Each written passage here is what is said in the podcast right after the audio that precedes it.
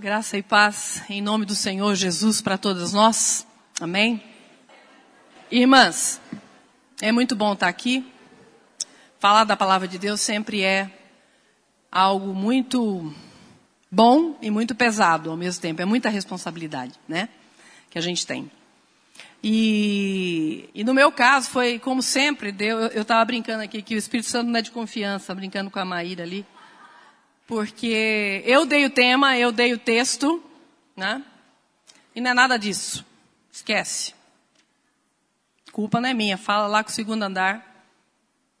Tá? Meu departamento é de comunicação. Então vamos abrir em Mateus capítulo 7, versos 21 até 23. E foi interessante porque eu não gosto de repetir palestras, ou textos, ou estudos. Não gosto. Né? E já é a quarta vez que eu estou dando esse estudo seguidamente. Algumas pessoas até já ouviram, vão ouvir de novo. Não sei porquê. Mas é, é um texto que tem me incomodado bastante também. A minha própria vida. Todas acharam Mateus 7, 21 a 23?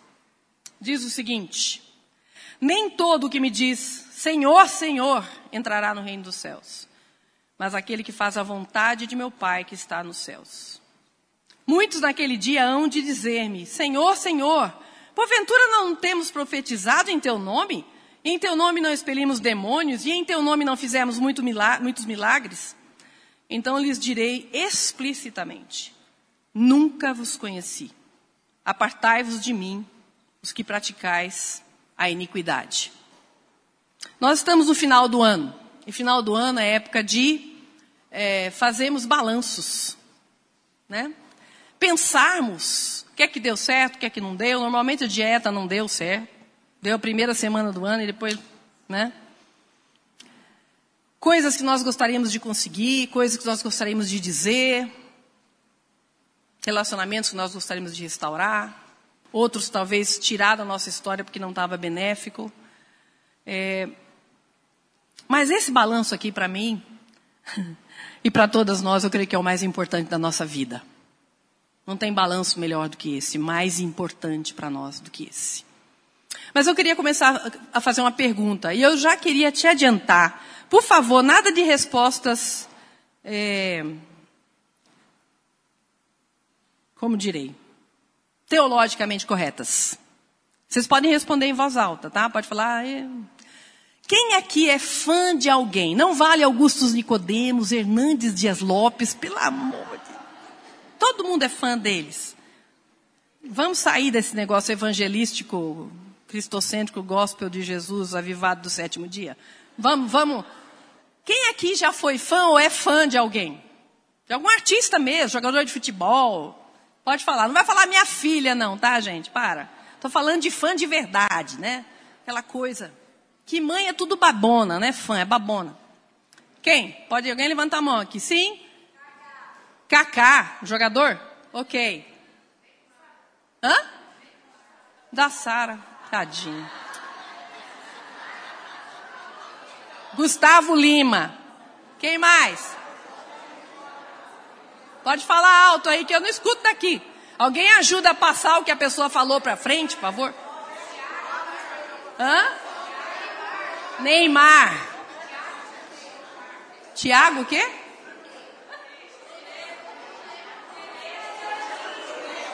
Tiago?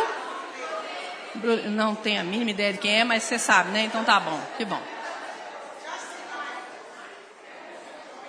Joyce Maia. Ok. E eu esqueci, eu saí mais cedo de casa, eu esqueci de trazer um livro muito importante que eu tenho na minha vida. Hoje não significa mais nada, mas durante muito tempo significou. E eu sou uma pessoa, algumas pessoas aqui já me conhecem, sabem, eu vou repetir, que eu fui a fã, fanática, durante oito anos. Eu era fã do Babablua, Bababembo. Já sabe quem é? It's now or never. Ontem mesmo tinha uma música dele na, na rádio. Eu sabia tudo. Gente, fã do Elvis. Mas quando eu falo que eu era fã do Elvis, vocês não estão entendendo. Eu ia casar com ele. Não, não estou brincando, não. Vocês estão achando graça? Eu era a melhor opção para ele. Eu tinha todos os discos, aqueles bolachões, né, aqueles de vinil dele, porque as pessoas me davam. Eu tinha recortes de jornal. O jornaleiro, porque era pobre, filho de pastor, não tinha dinheiro para nada. O jornaleiro guardava os jornais para mim com os recortinhos que dava do Elvis. E cada fotografia, cada coisinha que eu tinha, eu guardado com a. Nossa, nem dormia à noite quando conseguia uma foto. Filme eu assistia a um palmo da televisão. No dia que ele morreu, eu quase matei minha mãe do coração. Minha mãe estava voltando da escola, era professora de matemática, e eu saí pela rua gritando para encontrar com ela. Mãe, ele morreu! Mãe, ele morreu! Meu Deus, quem morreu? O Elvis! Ela, pelo amor de Deus, minha filha! E quase quebrei a porta do banheiro, porque o meu irmão, que sabia da minha, do meu amor pelo Elvis, no dia que o Elvis morreu, cantava lá do banheiro, It's maionese com ketchup. E eu queria matar ele. Né? Fã. Eu tenho o livro, de, achei o livro de receitas do Elvis antes de ontem. Das prediletas. Você tem o livro de receitas prediletas da pessoa que você é fã? Não tem. Eu tenho. Sei o que ele gostava de comer. E tem fotos dele que eu nem tinha descoberto isso.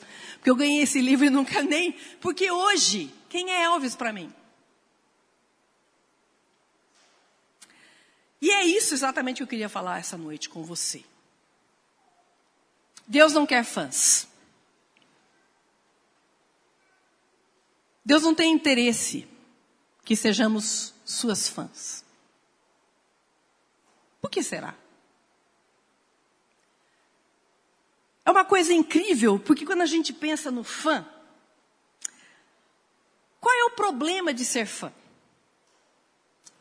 Você sabe, eu sabia absolutamente tudo do Elvis. Odiava a Priscila Presley, que casou com ele e deixou ele passar. Não gostava da filha também, que eu é que queria ter filha com ele. Eu não gostava de ninguém, não gostava dos Beatles que concorriam com ele. E, mas eu sabia tudo dele. Todas as coisas, todos os detalhes da vida dele eu sabia. Só tinha um problema. Se eu chegasse lá em Graceland, que era a casa dele, e eu chegasse lá no portão, e conseguisse de alguma maneira apertar a campainha ou chamar atenção, e alguém viesse atender a porta e eu falasse: Olha, eu quero entrar porque eu sou a mulher da vida do Elvis. Manda o Elvis vir aqui conversar comigo, eu vou entrar, não sei, vocês deem um jeito. Eu cheguei. Se eu fizesse isso, e se o Elvis fosse uma pessoa muito simpática, daqueles caras que nem todos são, né? Os, grandões, os famosos, né? Ele podia vir, dar um beijinho em mim, eu ia desmaiar, iam ter que chamar o SAMU americano para me acordar, defibrilador e tudo mais, né? Ia me dar um beijo, talvez um autógrafo, um, um, um, disco de vinil, sei lá, na época, né? Que era 1900, lá vai bolinha, 1977, isso, né? Se ele fosse educado, se ele fosse assim, né? Mas se ele não fosse, ele ia mandar os guardas dele lá, os guarda-costas, falar, deixa essa, põe essa louca para fora. Mas por quê? Esse texto aqui fala por quê? Por que, que Deus não quer fãs? Jesus não quer fãs. Aqui diz que essas pessoas que encontraram com Jesus, e eu não sei se você sente, eu sinto um tonzinho meio que dizendo para Jesus assim: se você fechou a Bíblia, abra. Se, ou então a Maíra vai ali dar cola para vocês, que eu acho que isso não devia acontecer, mas tudo bem, eu vou perdoar você por isso. Lá no versículo 21, Jesus fala que nem todo, né? Vai entrar, que de Senhor, Senhor vai entrar. E aí, mostra-se ali, no versículo 22, uma turma que chega e fala assim: muitos, hein? Diz que muitos, naquele dia, hão de dizer para Jesus: Senhor, Senhor. Por acaso, porque é isso que eles estão dizendo. Espera um pouquinho, senhor. O senhor não está entendendo, não. É, é, o senhor está doido? Nós expulsamos demônio em teu nome. Nós fizemos milagres. Nós fizemos miséria em teu nome. Como assim? Que o senhor já separou todo mundo e nós estamos aqui de fora? Nós não entramos na, na lista. E aí Jesus diz, e a Bíblia diz que ele diz explicitamente: Então lhes direi explicitamente o quê? Que esse é o problema de ser fã. Você sabe tudo do Neymar, talvez. Tudo dessa turma aí que vocês falaram. Vocês vão aos shows, pegam autógrafo, tira selfie. Sabe tudo. Mas eles nunca conheceram vocês. Um dia eu estava conversando com, com o Hernandes, ele falou assim, Sara, às vezes é engraçado, porque as pessoas chegam para a gente e falam, Hernandes! Prazer em revê-lo! A pessoa vê ele num congresso da Fiel, 5 mil pessoas reunidas, mas ela acha que ela conhece o Hernandes. E que o Hernandes a conhece. É o Hernandes com aquela delicadeza que só ele tem, né? Princesa. Príncipe. Falei, você é esperto, hein? que eu não tenho passo apertado. Eu não tenho ninguém, não tem metade das pessoas, um, um, uma unha das pessoas que você conhece e eu passo apertado, porque eu sou terrível com o nome. Mas isso é que Deus não quer. Deus não quer que você saiba tudo dele, que você tenha absolutamente todas as informações, que você esteja aqui na igreja todo dia, que você dê seu dízimo, que você vá para o monte, para os acampamentos, que você faça tudo, você seja líder de alguma coisa na igreja. Mas se ele não te conhece, não adianta. É complicado, né? E tem mais. Esse é que é o problema, tem mais. Esse pessoal aqui chega para Jesus e fala a segunda coisa. A primeira coisa, Deus não quer fã, porque fã não é conhecido de Deus. Tá? É muito legal ser fã, mas em termos de praticidade não significa nada. E tanto não significa nada que o Elvis morreu. Eu chorei alguns dias, me recuperei. Hoje eu ouço música do Elvis, eu tenho algumas coisas ainda, porque eu dei a maioria das coisas que eu tinha. Faz diferença nenhuma para a minha vida. Nenhuma tudo que eu tinha dele. Eu olhei antes de ontem, três dias atrás, o livro. Aí que eu fui folhear o livro, eu nem tinha tido. Eu era tão doida, tão fanática, que era só ter o livro, já era o Santo Graal. Eu tenho livro de receita do Elvis. Era assim mesmo. Era uma adoração, uma idolatria. Deus não quer adoração desse jeito. E nem idolatria. Então, a primeira coisa, Deus não quer fã, porque fã não é conhecido dele. Jesus não quer fãs. A segunda razão pela qual Jesus não quer fã é porque se você também prestou atenção no texto, se você fechou Abra, eles disseram o quê? Em teu nome, em teu nome, em teu nome. O fato de você usar o nome de Deus não significa que Deus está assinando com você alguma coisa. E muitas vezes nós, como fãs, nós formamos os fãs clubes, né? A minha cunhada que fala do Elvis para mim, toda vez que ela me encontra, porque ela ainda acha que eu sou fã do Elvis, ela me pôs, me mandou lá no Instagram. Então agora eu recebo no Instagram coisas do Elvis, né? E eu acho tão interessante porque, gente, o fã se acomoda, se contenta com foto, com assinatura. Ele olhou para mim, tem 800 mil pessoas naquele lugar. Ele passou o olho por você, ele olhou para mim. Eu lembro que o meu maior sonho, porque o Elvis fazia isso, ele usava umas roupas bem exóticas, né? Ele tinha um lenço, assim, ele tirava o lenço, limpava o suor e jogava. Eu falei, nossa, gente. Como assim? O problema do fã é que o fã se contenta com o que não é real, que não é a pessoa de verdade. Muitas vezes nós nos contentamos com um Jesus que não é real. Samuel fala uma coisa que eu concordo plenamente com ele. Ele diz que às vezes ele fica muito feliz quando tem aquelas reuniões que muitas de vocês provavelmente já participaram com o conselho antes de se tornar membro da igreja, né? Aí ele reúne com os, com os presbíteros, os líderes da igreja, e todo mundo vai lá, e aí ele quer ouvir as histórias. E ele fala assim, gente, tem dia que ele chega lá em casa frustrado. E fala, amor, as pessoas chegam assim e falam, não, eu estava passando por um momento difícil. E aí fulano ou ciclana me levou para o grupo de estudo. E eu fui para o grupo de estudo, todo mundo me recebeu muito bem. E aí depois eu fui para a igreja, eu fui na reunião de mulheres, eu fui no acampamento.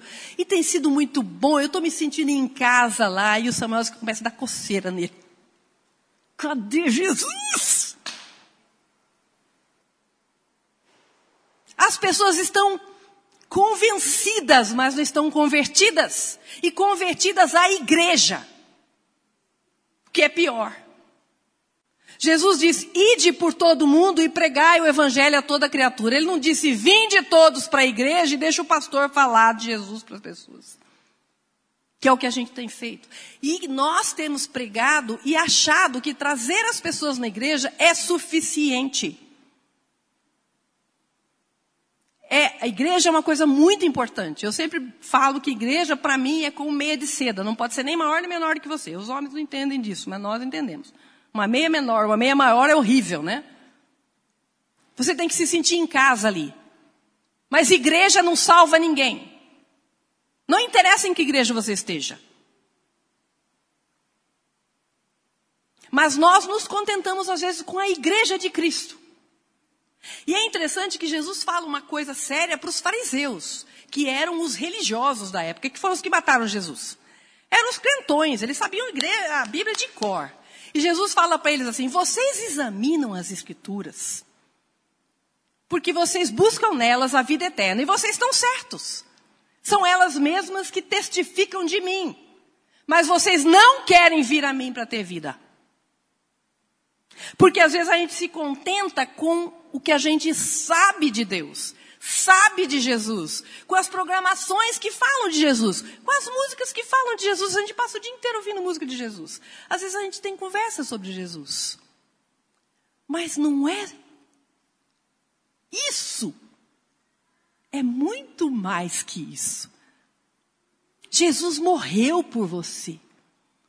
Ele não quer que você experimente de terceira mão, porque era isso que eu sabia. E é isso que as pessoas que são fãs sabem. Tudo que você sabe da pessoa que você é fã é terceirizado. Não é da pessoa em si. Não é? Vem filtrado já. Até a minha tia, eu ri dela, porque ela falou assim: Sara, não assista o filme do Elvis, você vai ficar muito triste. Eu falei: já assisti, já fiquei. Graças a Deus que eu não tenho aquele, aquele sentimento de fã antes, não arrebentava a televisão. Deus não quer que você se contente com o que tem em volta dele, que é fantástico. Estar reunido em nome de Jesus, ir para acampamento, ir em reunião de oração, subir ao monte para orar, conversar com as pessoas, ir para a escola dominical, dar o dízimo, participar de uma comunidade, de um pequeno grupo, isso é incrivelmente maravilhoso. Mas não é isso. Isso é consequência de ser conhecida de Deus, de Jesus, tá? E quando a gente não conhece, conhece de segunda mão, a gente corre alguns riscos. Por exemplo, nós não vamos ler, mas eu vou narrar para você, se você quiser escrever aí para depois você ler. Atos 19, de 13 a 16, conta uma história muito interessante. Os filhos de pastor, viu gente? Eram filhos de sacerdote. Eles encontraram uma turma lá endemoniada. E aí a Bíblia diz que esses filhos de pastor chegam e resolvem expulsar o demônio. Mas olha como é que eles expulsam o demônio. Nós expulsamos você em nome de Cristo a quem Paulo prega. Isso aqui é uma tabelinha, hein? Parece estar na Copa do Mundo, né? Nós expulsamos em vocês em nome de Cristo a quem Paulo prega. O mais incrível não é só isso, é como o diabo responde para eles. As pessoas endemoniadas responderam para eles assim: Nós conhecemos Jesus e sabemos quem é Paulo. Vocês são quem? O duro não é só não ser conhecido de Jesus, nem o diabo reconhece você. E a Bíblia diz que esses demônios saltaram sobre esses rapazes, mas deram uma surra neles que eles saíram feridos e desnudos pela rua. Quando a gente é conhecido de Deus, o diabo tem medo da gente. Eu sempre falo que com 13 anos eu saí de uma reunião que eu tinha contado um monte de experiências. Nós estávamos reunidos, os moços, os adolescentes, todo mundo contando experiências, grandes milagres na vida, e eu tinha lá um monte para contar e contei. Eu lembro que eu cheguei em casa, e eu creio que foi o Espírito Santo de Deus que fez isso comigo. Falei, gente, Todas as experiências que eu contei não eram minhas, eram dos meus pais. Tinha nada meu. E aquilo me assustou. Falei, Deus não tem neto. Não se terceiriza a fé. Eu acho que eu estou numa situação meio complicada aqui. E eu lembro que eu falei assim, Jesus, por favor, senta aqui na cama comigo. Nós temos que conversar. O senhor viu como é que está a minha situação? Eu não te conheço. Na época eu nem tinha essa concepção de que era Jesus que tinha que me conhecer. Me reconhecer. Me fazer, me dar poder para ser filha dele. Mas eu lembro que eu falei assim: não, eu não quero esse negócio de ficar contando a história dos outros, não. Eu quero a minha própria experiência contigo. E eu sei, eu tenho tentado melhorar e eu tenho descoberto cada dia que quanto mais eu tento melhorar, pior eu fico. Eu preciso que o Senhor venha para a minha história e faça diferença na minha vida. E eu me lembro que nada aconteceu. Não teve, eu sempre brinco, não teve terremoto, não acendeu uma luz assim em volta de mim. Nada especial aconteceu. Mas tudo aconteceu naquele momento. Jesus me, me ajudou em tantas coisas e tem me ajudado e tem andado comigo e muitas vezes por mim, a minha história mudou de lá para cá. Já faz um tempinho. Eu tinha 13, estou com 59. Quem é bom de geografia faz a conta aí. E ele realmente, quando ele conhece a gente, ele faz questão que a gente vá ficando parecido com ele. Você não vai ficar muito melhor do que você é, não, tá? O que você tem de bom é dele. E é três passos para frente, cinco para trás, dois para frente, um para trás. A gente está sempre nessa dinâmica de humanidade nossa. Mas ele não larga o barco, ele não pula fora, ele não te nega. De jeito nenhum, você pode vir escalavrado, porque você já fez besteira de novo. Ele fala: vem cá, vamos começar tudo de novo. Ser conhecido de Deus é algo que muda realmente a história da gente. Ser fã de Deus nos satisfaz, mas é como comer só pão. Digere aqui na boca, daqui a pouco você está com fome de novo e engordou e não está alimentado. Uma outra coisa que acontece quando a gente é fã, não há intimidade. Vocês têm intimidade com o Neymar? Alguém aqui? Com, como é o nome do outro lá? Lima, Gustavo Lima. Você pode saber tudo daquela pessoa, mas você não tem intimidade com aquela pessoa. Você invadiu a privacidade dela, mas você não tem intimidade. E Harry Nguyen, que é um teólogo que eu gosto muito, ele dizia assim: ser desconhecido de Deus é definitivamente privacidade demais. Ser desconhecida de Deus é definitivamente privacidade demais. E o John Piper um dia fez uma pergunta que eu nunca tinha imaginado. Ele falou: Como é que você espera gozar da intimidade de alguém que você não gosta de estar perto aqui, na eternidade? Corre o risco de você nem saber quem é Jesus lá. Você não tem intimidade com ele aqui? Você não gosta de falar com ele, não gosta de saber sobre ele, não gosta de ouvir diretamente dele. Ser fã tem esse problema, não tem intimidade. Mas você pode falar assim, não, Sara, e agora? É, tem alguma boa notícia ou eu tenho? Aí a gente pode até aproveitar o tema que eu, foi todo estragado, né? Algo surpreendente além do horizonte escuro. Fui eu mesmo que dei esse tema? Você... E você aceitou. Então tá bom. Fazer o quê, né? Como ser conhecido de Jesus? E aí, Sara? Jesus fala uma coisa aqui no texto, voltando aqui para o texto, muito bonita. Lá no versículo 21, Mateus 7, 21, ele diz assim: Nem todo o que me diz, Senhor, Senhor, entrará no reino dos céus, mas aquele que faz a vontade de meu Pai. Uma das coisas, uma das características mais lindas que eu acho de Jesus é que as pessoas sempre tinham planos, a mãe dele tinha plano para ele fazer coisas, os discípulos tinham sempre planos para ele realizar, coisas para ele fazer, atividades, milagres, e a resposta dele era sempre clássica.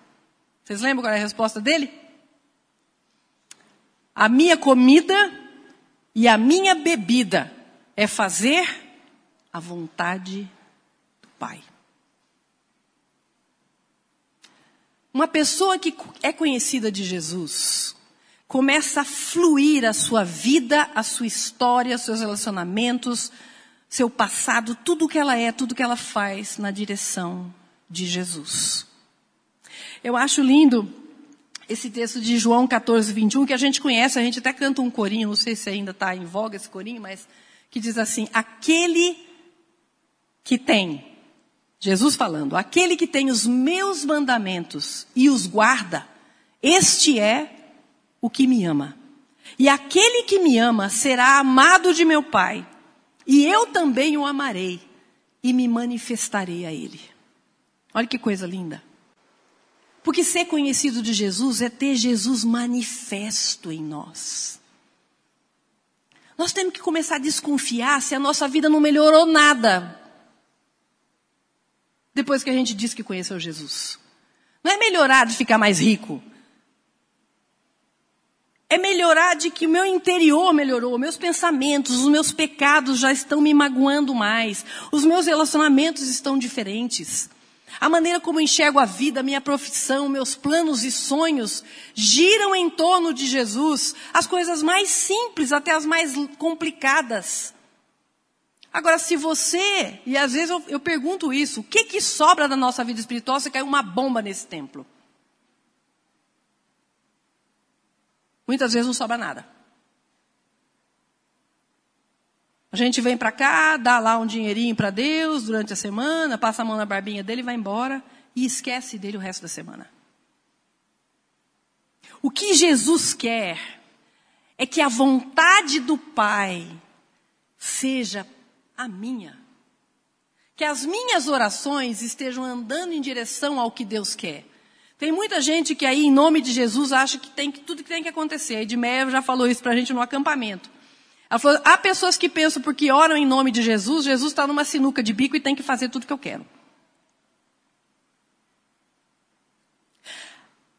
Obedecer a Deus é ter tudo que eu sou, tudo que eu planejo, tudo que eu desejo, indo de encontro.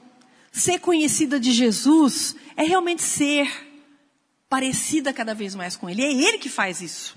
É uma troca fantástica. E Jesus diz também no verso 23 que a coisa mais importante é que Ele me reconheça no último dia que ele vá dizer o contrário do que ele disse aqui nesse texto. Vinde, bendita de meu Pai, eu te conheço. E isso não acontece só no último dia. Acontece quando o diabo quer tocar na sua vida, ele, é, é, é, essa é minha. Você só vai até aqui, filho. Não, essa você não vai tocar. Tem que pedir requerimento. Não é isso que, que, que Jesus disse para Pedro? Pedro vos requereu para se andar contigo. Tem que passar requerimento, porque essa é minha. Você sabe disso? Você vive dessa maneira? Porque eu acho que nós estamos tão distraídas do eterno hoje, que a nossa vida, ela tem muito pouco de quem pertence a Jesus. E nós precisamos começar a desconfiar disso. Eu queria que você abrisse em outro texto, que é um, um, dos meus textos, aliás, é o meu texto predileto, que é o Salmo 139, que ele vai falar sobre Deus conhecendo a gente. Como é que Deus nos conhece e como isso muda a nossa história. O Salmo 139, eu não vou ler todo porque ele é longo, nós vamos ler só os dois últimos versículos daqui a pouquinho. Do versículo 1 ao 18, se você conhece o Salmo 139, ele diz assim: Senhor, tu me sondas e me conheces, sabes quando me assento e me levanto. Eu nem falei ainda, o Senhor sabe o que eu vou dizer. Eu não adianta porque o Senhor é inescapável. Se eu subo ao céu, o Senhor está. Se eu desço ao lugar mais profundo, o Senhor está lá também. Se eu vou, vou lá para o horizonte. Quando eu chego lá, o Senhor está. E ele fala que eu, ah, eu, eu nem sei o que eu vou dizer ainda, o Senhor já sabe. Ele diz que eu ainda era uma substância informe, eu não tinha forma. A minha mãe nem sabia que estava grávida de mim, Deus já estava lá. Ele diz que ele já conhecia e ele já escreveu todos os meus dias antes que nenhum deles ainda existisse. E ele mesmo fala: Isso é maravilhoso demais para mim. É sobremodo elevado, não posso alcançar. É demais.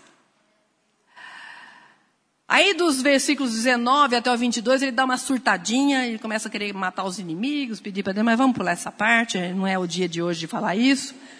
Então vamos lá para os versículos 23 e 24. Muito legal. Mas muito estranho. O que que fala lá? Vamos ler juntas? Se você tem a, a Almeida aí, vamos lá? Sonda-me, ó Deus, e conhece o meu coração. Prova-me e conhece os meus pensamentos. Vê se há em mim algum caminho mau e guia-me pelo caminho eterno. Como esse texto é um texto é, predileto meu, durante muitos anos eu não prestei atenção nele.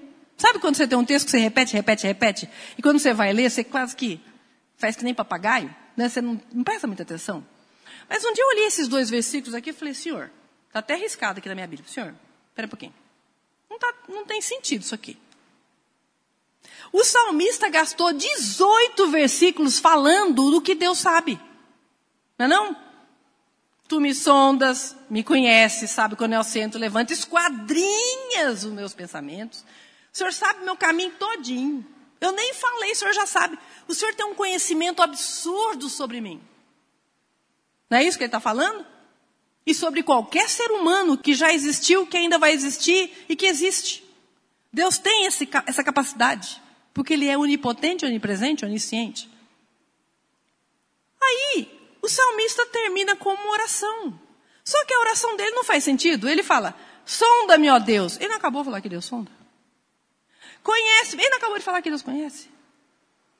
Prova-me, ele não acabou de falar que Deus faz isso. Que isso? Ah, mas é aí que é a boa notícia. Por isso que Deus não quer fã. Porque o fã sabe do 1 até 18. Tudo que Deus faz. Mas Deus quer que você diga para ele, Senhor, eu não quero mais ser sua fã, não. Eu quero que o Senhor venha e o Senhor me conheça. Que o Senhor me sonde. Olha o que, que ele diz aqui: sonda-me, Senhor. Sonda-me, ó Deus, e conhece o meu coração. Senhor, eu quero, não quero só saber que o Senhor faz isso, eu quero sentir o Senhor. Sabe aquelas devocionais que Deus entra assim e ele rasga tudo aqui dentro. Ele vai lá no teu passado, como eu já vivi muitas vezes, e ele cura você de algo que você nem sabia que estava sofrendo. Ele vai entrando nas suas emoções e vai tirando aquilo que é contra, aquilo que faz com que eu não me sinta filha amada dele. E ele diz mais, ele fala assim, não só o coração, as minhas emoções, prova e conhece os meus pensamentos, aquilo que tem na minha mente, e mulher dá para minhocar que só Jesus na causa. Pena que tem homem aqui ouvindo isso. Mas nós somos complicadinhas, gente. Fala a verdade. Coisas que nós falamos para nós mesmas, que nós passamos a acreditar, precisam ser visitadas por Jesus.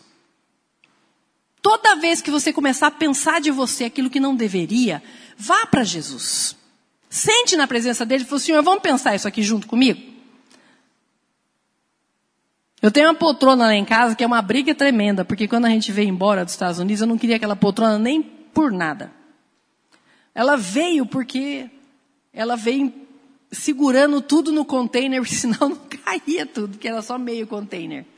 E quando chegou essa poltrona aqui, ela virou minha poltrona de oração. E o Samuel briga comigo até hoje. Eu que quis trazer essa poltrona. Eu falei assim: olha, essa poltrona é minha e de Jesus. Você vai discutir? Discute lá. Tenha um lugar, se você não tem ainda, tenha um lugar para você ser conhecida e reconhecida por Jesus. Se você não tem esse lugar, arranje. Gente, é incrível esse deslocamento físico para encontrar com Deus. Às vezes eu estou lá beliscando azulejo, não acontece com vocês, só comigo. Dando azia em pacote de sorrisal. Se enfiar o dedo na coalhada, coalha na hora. Belisco azulejo, que é uma beleza. Samuel vai fazer visita aquele dia, que é uma beleza. E há dias, já aconteceu comigo há pouco tempo atrás, que eu estou ali, que fica no meu quarto a poltrona. Eu estou ali e eu estou agitada, tem um monte de coisa para fazer, estou brava, estou irritada, TPM, que eu já nem tinha mais, já passei para a menopausa há 200 anos, mas TPM ficou. Eu, eu passo por aquela poltrona e às vezes literalmente eu me jogo nela. Literalmente, já fiz isso muitas vezes. Falo, Jesus, nem eu sei fazer comigo, mas eu sei que o Senhor sabe faz. O que está acontecendo com essa minha cabeça? Uma descoberta que eu fiz no Salmo 23, que eu nunca tinha feito. Estava lendo lá, Senhor, é o meu pastor, nada me faltará. E vou andando, andando, está falando de ovelhinha, pastor cuida, tal, tal. De repente tem uma frase lá que parece que não tem nada a ver com ovelhinha. Refrigera a minha alma. Gente, aquilo foi um soco em mim, assim. Cara, eu tenho um refrigerador de alma disponível e eu fico fervendo alma sozinha. Vá para a presença do Senhor, mas arranje um lugar. Sabe por quê? Porque quando eu estou lá, o Samuel dá graças a Deus, Senhor, ela foi para o lugar certo, antes que eu mande ela para outro lugar. Eu sei que eu estou lá. Deus sabe que eu estou lá. E o diabo sabe que eu estou lá e sou só eu e Jesus. Não tem lugar para mais ninguém. E Ele sabe o que fazer comigo, porque Ele me conhece. E diz mais: além de sondar minhas emoções, de provar aquilo que eu penso e conhecer aquilo que eu penso e dizer, Sara, para, para, para. Isso não está certo. E às vezes eu não percebo ele fazendo isso. E às vezes ele faz enquanto eu estou dormindo, porque eu discuto muito com ele. Então ele tem que pôr para dormir, que nem ele pôs Eva. Depois o Adão, para ele não dar opinião, né? Como fazia Eva. Ele me põe para dormir, porque lá no Salmo 16, 7 tem uma coisa linda, que eu não sei se você já fez. Diz assim: Bendigo ao Senhor que me aconselha, e até durante a noite o meu coração me ensina. Você já orou para o teu coração te ensinar enquanto você está dormindo? Ore. Só Deus pode pegar um, um coração corrupto e perverso e transformá-lo em sábio. Mas é só quando você está dormindo, tá? Você está acordado, ele é corrupto e perverso. Tem que dormir. Já aconteceu comigo várias vezes. Deu, deu dormir perturbada com alguma coisa e acordar e eu estou diferente. Não sei o que aconteceu, não sonhei, nada diferente aconteceu, mas eu acordei diferente. Diz mais aqui. Vê se há em mim algum caminho mau. Visita por onde eu tenho andado. Na minha mente, no meu coração, na internet, no meu trabalho, no meu lar, como mãe, como esposa, como namorada, como noiva, como filha, como funcionário, como patroa. Visita e vê se tem caminho mal. Porque às vezes, o livro de Salmos tem um versículo que diz uma coisa muito interessante que não nós não temos em português essa tradução, mas ela diz assim que é, é, eu não vou lembrar o versículo agora, mas ele diz assim para Deus, ao invés de falar assim, tira de mim a soberba, a tradução que fala assim, tira de mim os meus pecados intencionais. Em inglês é wishful sins, aqueles pecados que eu gosto. Eu gosto tanto que eu arranjo outros nomes para eles e aí eu não tenho que confessar. Mas quando a gente vai e pede para Jesus fazer isso aqui, Mas, hum, me achou. Mas quando Jesus nos acha no nosso pecado, ele já tem a solução.